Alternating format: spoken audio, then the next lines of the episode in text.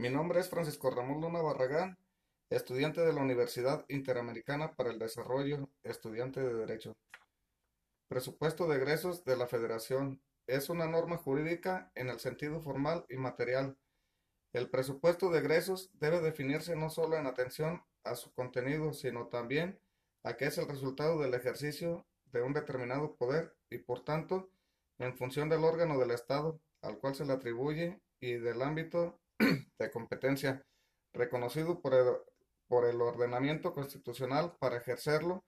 En consecuencia, el presupuesto del Estado es un acto unitario en el que los ingresos y gastos y la ley de aprobación forman un único acto legislativo. Ahora, en cuanto a acto unitario legislativo, el presupuesto de egresos tiene el contenido y los efectos jurídicos propios de toda ley. Regular una parte de la actividad pública el modo de gastar los medios económicos del Estado, modificar o extinguir situaciones jurídicas de los particulares.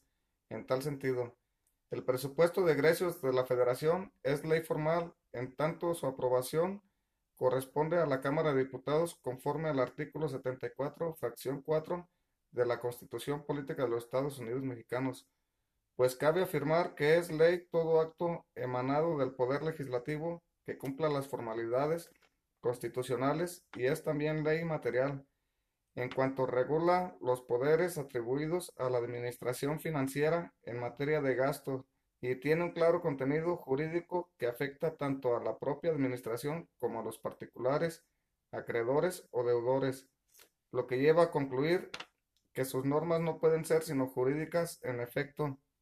El referido presupuesto es un documento único e indivisible emanado del órgano legislativo en el ejercicio de facultades constitucionales expresas, de ahí que no sea válido separar la parte que contiene el plan de gastos del texto legal que lo aprueba, pues el acto legislativo es unitario por naturaleza.